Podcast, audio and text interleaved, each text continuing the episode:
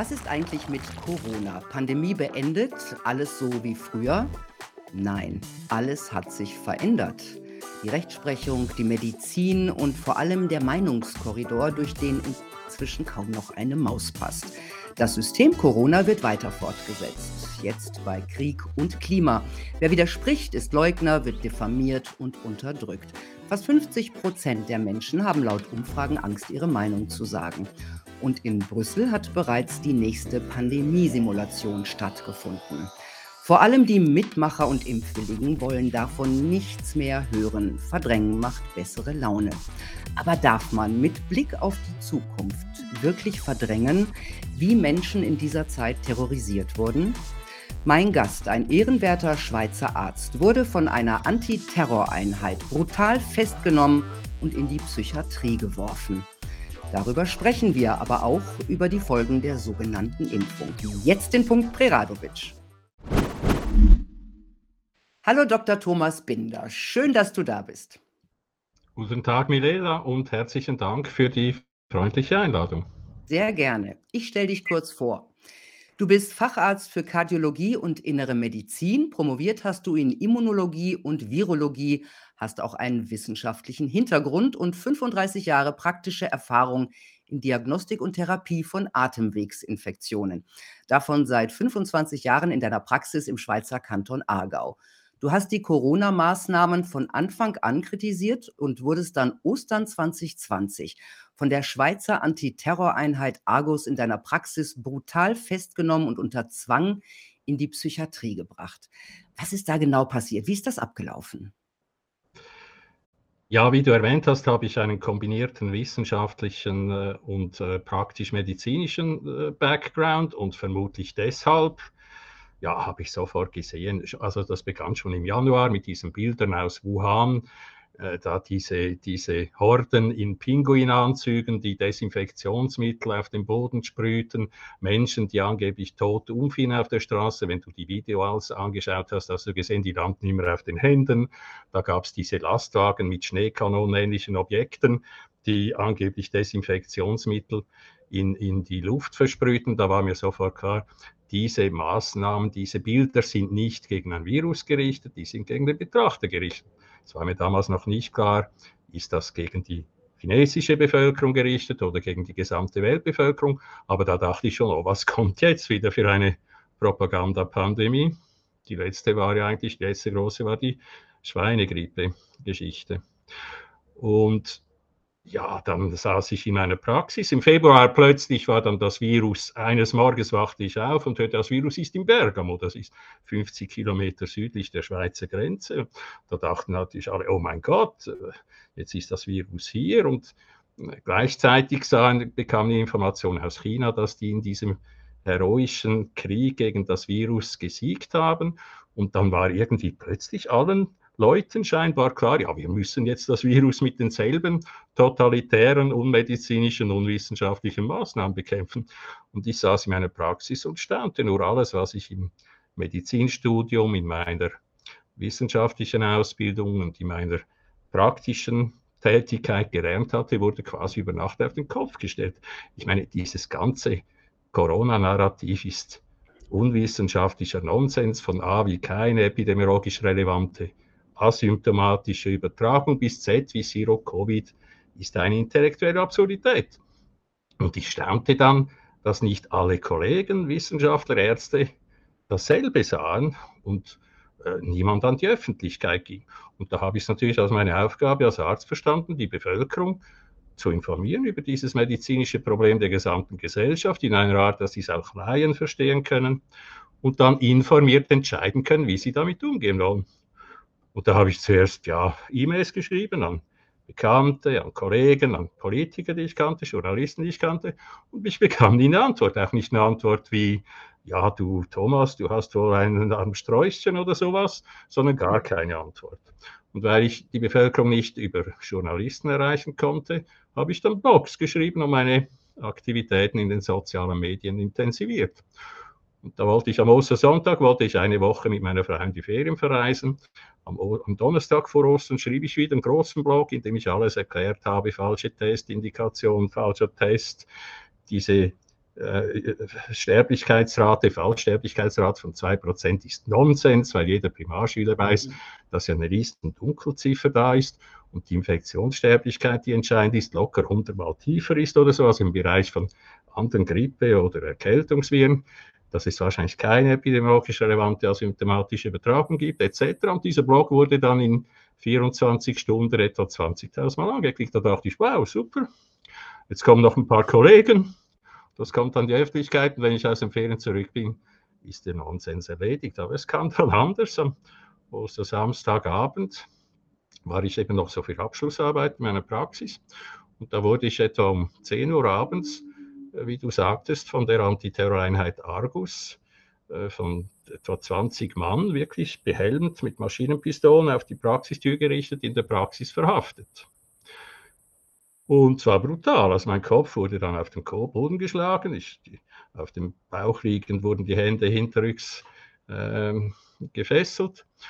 Und äh, dann hat man nach einer Stunde, der, der, Anlass, das muss ich sagen, der Anlass war ein guter Bekannter von mir, der auch meine E-Mails bekommen hat, der meine Blogs offenbar gelesen hat, der hat darin Bedrohungen gesehen. Bedrohung der Behörden, der Gesellschaft. Also ich sage zum Beispiel, dieses mhm. Killer-Virus ist nicht gefährlicher als die Grippe etc. pp. Ich sei bewaffnet und ich hätte eine psychiatrische Vorgeschichte. Stimmt das? Nach einer Stunde, eben etwa nach einer Stunde haben sie herausgefunden, ah, das ist alles falsch. Also ich habe niemanden bedroht, ich habe das Weltbild da gewisser halt, ja, dann Leute bedroht mit meiner Aufklärung. Ich habe keine Bewaffnung gehabt. Meine Waffe, das war die Armeepistole, die habe ich 1980 bekommen, als ich in der Schweiz in die Rekrutenschule eintrat. Und die habe ich dann als Oberleutnant äh, vor etwa 20 Jahren, als ich aus dem Militär austrat, zu Hause eingelagert, ohne Munition. Das ist in der Schweiz üblich und völlig legal. Und eine psychiatrische Vorgeschichte hatte ich auch nicht. Ich hatte mal eine Eheberatung vor 20 Jahren oder sowas. Und äh, dann, also man hatte dann nicht mal einen Haftgrund, man konnte keinen Haftantrag stellen. Und eigenartigerweise hat man mir dann aber eine Notfallärztin vorbeigeschickt, die meine Hafterstehungsfähigkeit prüfen sollte, obwohl man ja gar keinen Haftantrag stellen konnte. Man hätte mich eigentlich sofort nach Hause schicken sollen. Und diese Kollegin, du musst dir vorstellen, die hatte damals schon im April 2020 so eine Hardcore FFP2-Maske auf und schrie mich an, ziehen Sie die Maske an, das Virus, das Virus.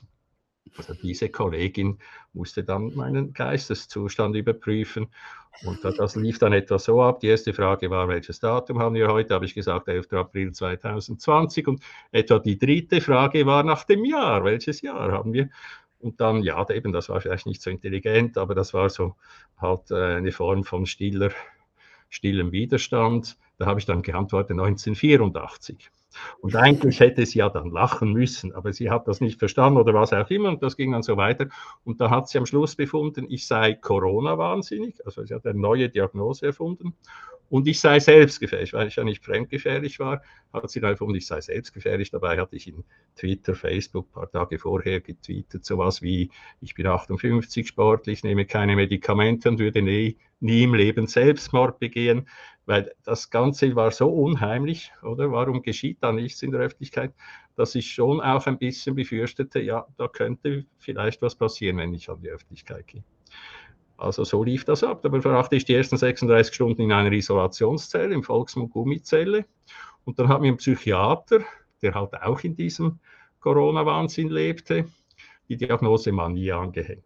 Ich war vielleicht ein bisschen. Manie? Manie. Ich war vielleicht ein bisschen ein hyperaktiver Aufklärung, aber du verstehst das sicher und die, die, meisten Zuschauer auch.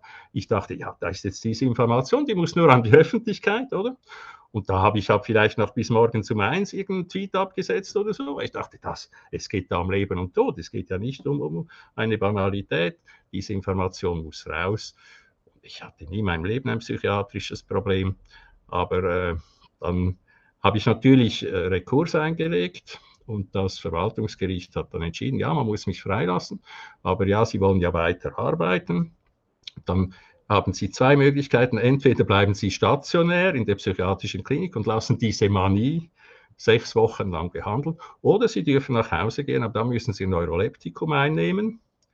und ob ich das einnehme oder nicht, wurde wöchentlich kontrolliert mit Blutspiegelbestimmung. Ich hatte natürlich den letzteren der, der beiden sauren Äpfel gebissen und habe dann sofort wieder begonnen zu arbeiten. man konnte wie lange wie lang, wie lang warst du in der Psychiatrie? Sechs Tage. Sechs Tage? Sechs Tage. Und ich habe ja nie etwas äh, äh, verbrochen, ich habe nie gegen Recht verstoßen. Alles, was ich bis heute gesagt habe zu Corona, war wissenschaftlich 100% evidenzbasiert. Man konnte mich mir eigentlich nichts anhaben. Und nach ein paar Wochen habe ich dann meine Leberwerte kontrolliert und die sind dann freundlicherweise angestiegen aufgrund dieses Medikamentes als Nebenwirkung. Dann konnte, habe ich es abgesetzt und ich konnte mich dann auch freikaufen und musste dann noch ein Jahr lang, etwa alle sechs Wochen, zu einer privaten Psychiatrin, die halt dann für die Gesundheitsdirektion, für die medizinischen Behörden immer wieder bestätigen musste, ja, dass ich geistig imstande bin, äh, Patienten zu betreuen. Ja, ist eine verrückte Geschichte. Ja, und ähm, dann gab es ja einen Bericht zur angeordneten Administrativuntersuchung. Und da stand, deine brutale Festnahme, also deine Festnahme und die Einweisung in die Psychiatrie war nicht politisch motiviert, sondern zum Schutz von Leib und Leben von Angehörigen und Behörden gerechtfertigt. Bist du eigentlich inzwischen rehabilitiert? Ja, eben, also das Erste, was wir dann dagegen unternahmen, war eben so eine Administrativuntersuchung beantragen beim Regierungsrat.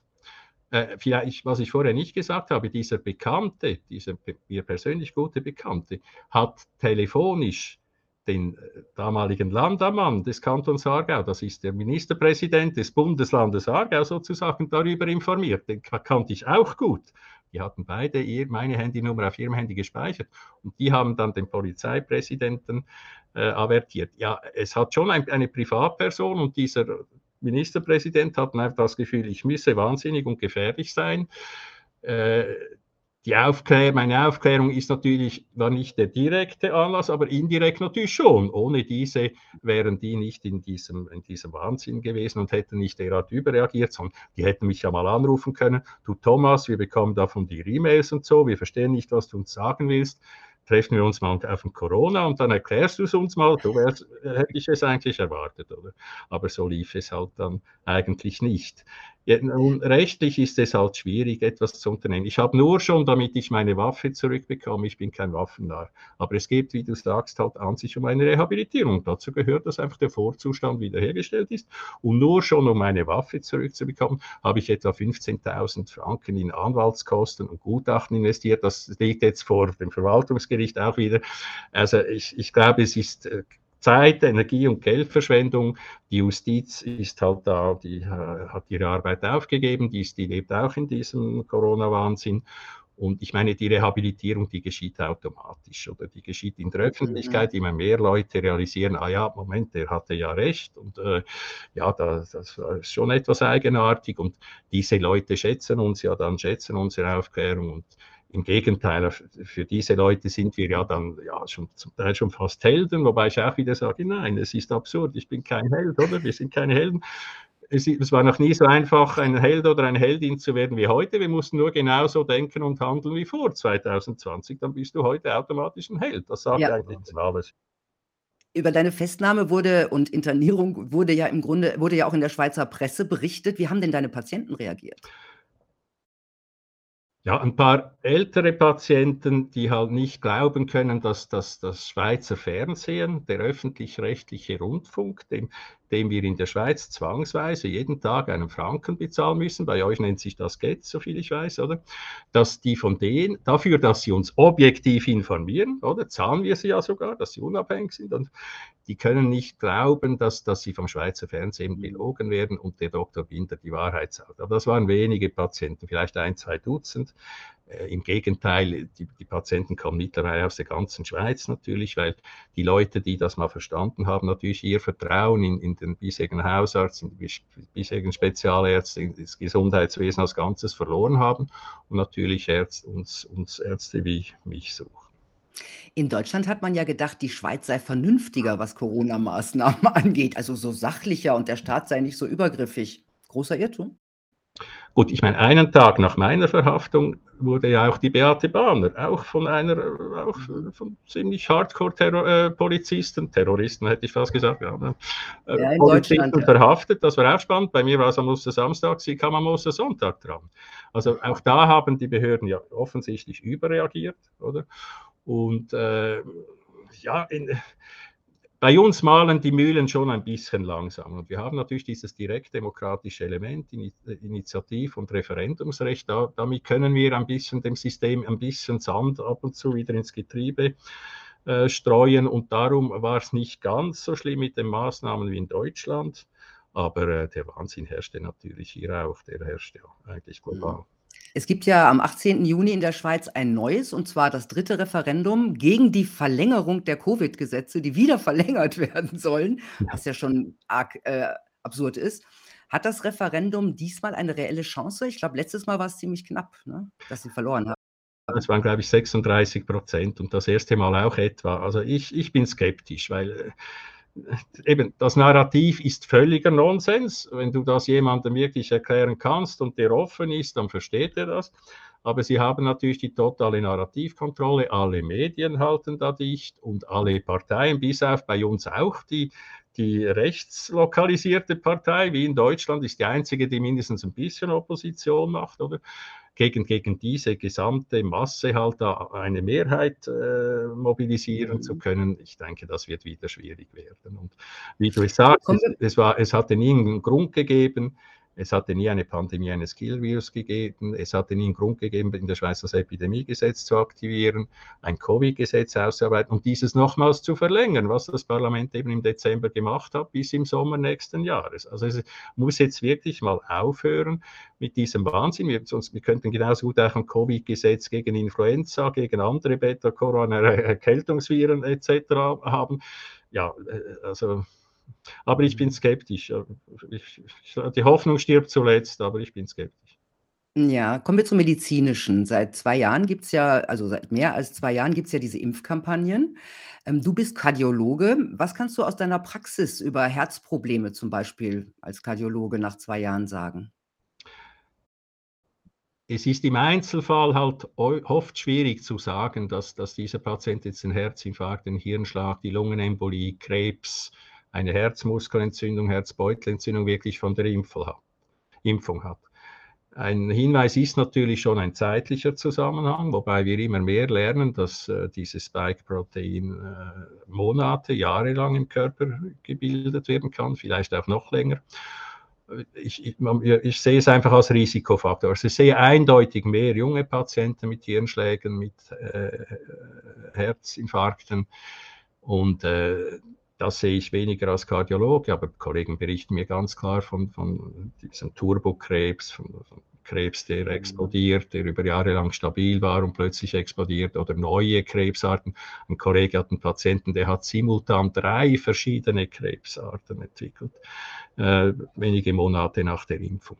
Also wir sehen Dinge, die wir noch nie gesehen haben, da ist überhaupt kein Zweifel.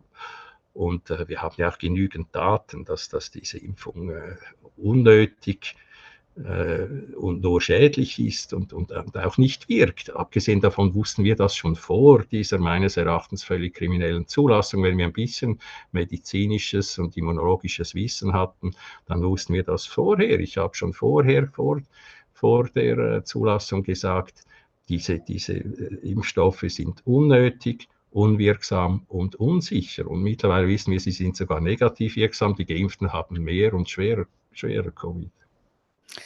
Ja, und viele Menschen haben das auch gar nicht überlebt. Ähm, die Regierungen und die angeschlossene Wissenschaft, die mauern, was Tote der Spritze angeht und äh, ignorieren die Übersterblichkeit, die in einigen Ländern mit hoher Impfquote herrscht. Gibt es eigentlich valide Studien, wie viele Menschen, sagen wir weltweit, an dieser Gentherapie gestorben sind? Also die ersten Informationen bekamen wir aus diesen Meldesystemen. In Amerika, in den USA heißt es VIRS, in Deutschland wird MPay gemeldet, in der Schweiz Swissmedic. Und wenn man nur schon diese Meldungen hochrechnet mit einem sogenannten Underreporting Factor, es werden natürlich lange nicht alle Nebenwirkungen gemeldet, den hat die CDC, die amerikanische CDC, mal vor Jahren in einem anderen Zusammenhang auf etwa 41 berechnet. Also schon wenn man die multiplizieren mit 41, da kommen wir zum Beispiel in der Schweiz auf über 10.000 Impftote, das wären in Deutschland über 100.000, weltweit über 10 Millionen. Und die einzig, die einzig zuverlässigen harten Daten in dieser mehrheitlichen Testpandemie ist das. Sie ist die Übersterblichkeit. Da kann man nicht tricksen. Man ist entweder tot oder nicht tot. Und da scheinen die Behörden auch die Daten rauszugeben und nicht zu manipulieren. Und diese, über, diese Daten hat vor allem ein äh, emeritierter kanadischer Professor, Denis Rancourt, von Anfang an analysiert. Und letzthin hat er wieder eine Studie aus, rausgegeben, wo er vor allem die Daten von Israel und Australien analysiert hat. Und er kommt da durch Hochrechnung auf über 10 Millionen Tote weltweit. Also selbe Größenordnung. Und dann gab es noch eine dritte Methode, die hat ein amerikanischer Ökonom, Professor Mark Skidmore, angewendet. Das war eigentlich ein, eine Umfrage. Er hat eigentlich äh, gefragt, kennen Sie einen Patienten, äh, jemanden, der im Zusammenhang mit der Impfung gestorben ist? Und der kam dann auf irgendwas 300, 350.000 Tote in den USA. Und auch das hochgerechnet gibt diese über 10 Millionen. Also wir haben drei völlig unterschiedliche Methoden, die mindestens zur selben Größenordnung von Impftoten führen, nämlich über 10 Millionen. Und damit muss das wirklich als gesichert gelten.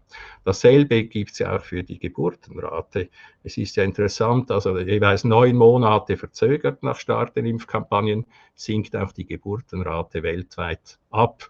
Und es gibt keine andere Erklärung. Es gibt keinen gemeinsamen Faktor auf der ganzen Erde, seit, der, seit 2021 anders ist als vorher, als diese Covid-Impfungen in Anführungszeichen. Mhm. Corona ist jetzt aus den Köpfen meistens raus, aber es gab jetzt im, im letzten Oktober in Brüssel eine neue Pandemiesimulation, die schwer an Event 201 erinnert, ähm, das ja im Oktober vor dem Ausbruch der sogenannten Corona-Pandemie in New York stattfand. Bei Event 201 ging es um ein Coronavirus, jetzt in Brüssel um ein Virus, das vor allem Kinder gefährden soll. Rechnest du mit, dem, mit einem neuen Versuch einer weltweiten Pandemie?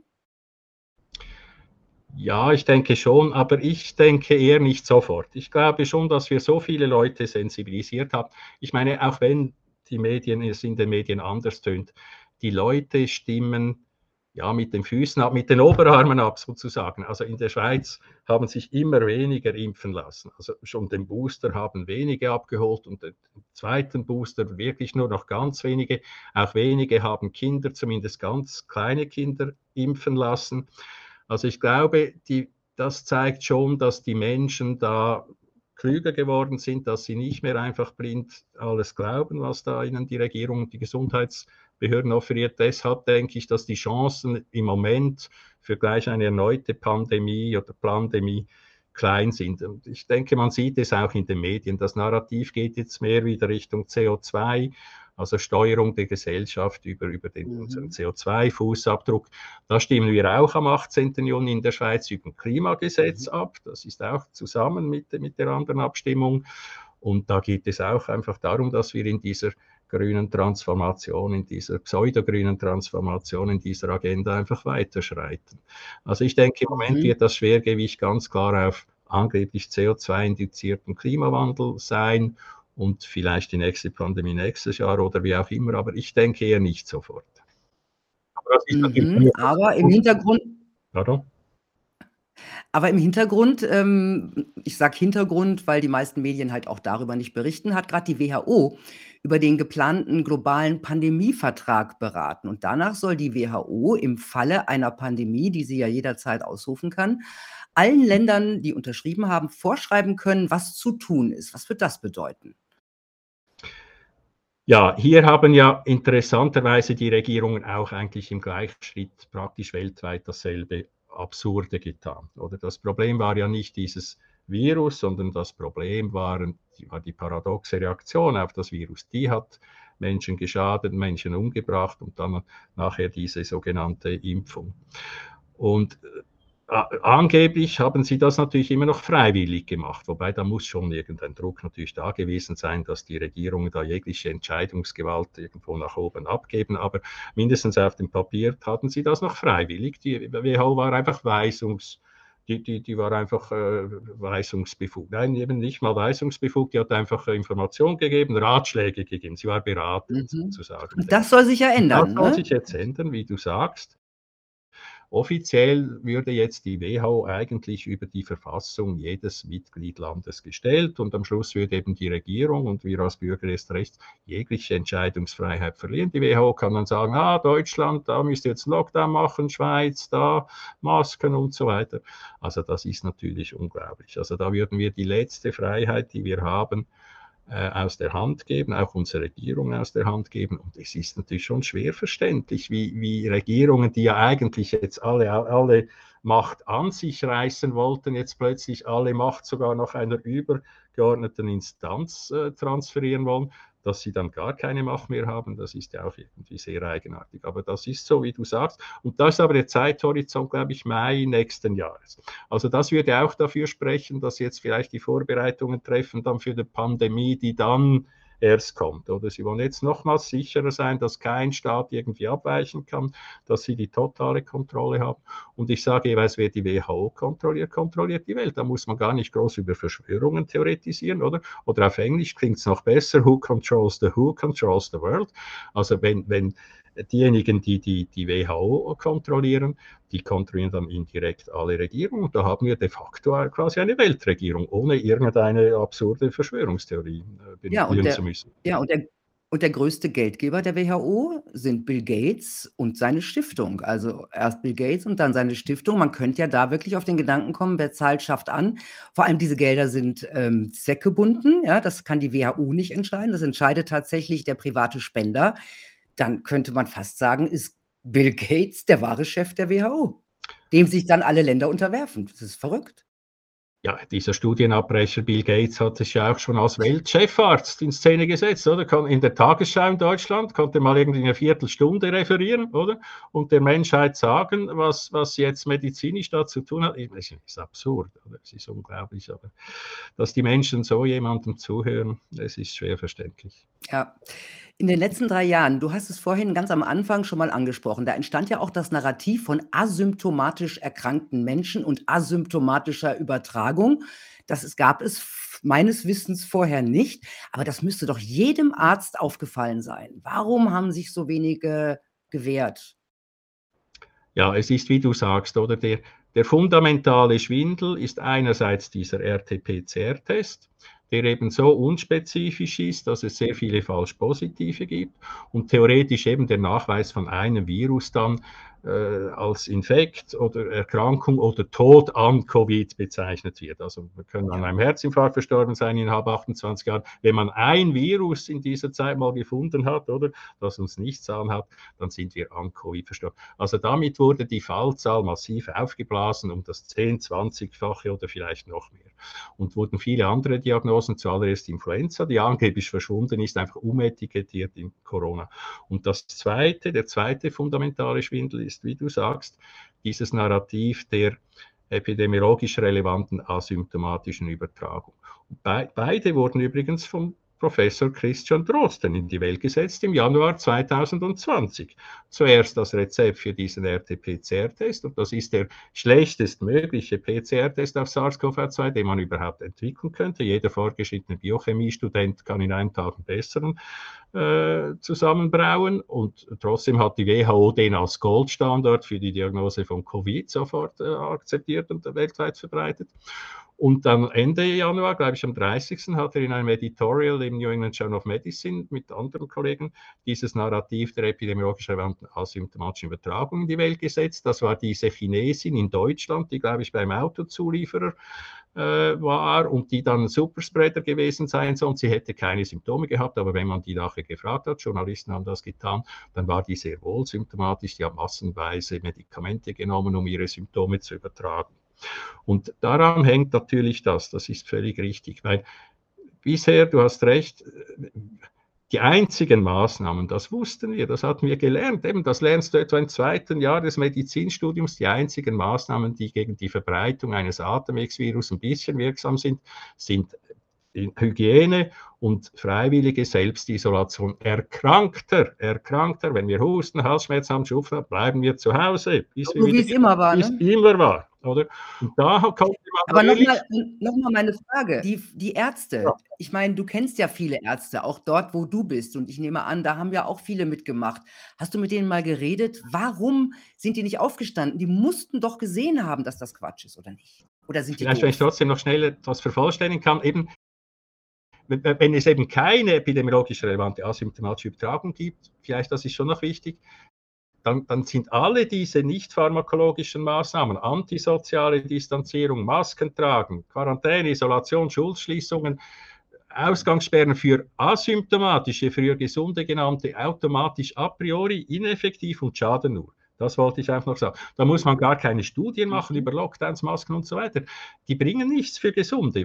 Die bringen etwas für, für Kranke, die sollen aber zu Hause bleiben und wenn sie halt zum Arzt gehen, dann können sie eine Maske anziehen. Da habe ich überhaupt nichts dagegen. Das kann man so machen.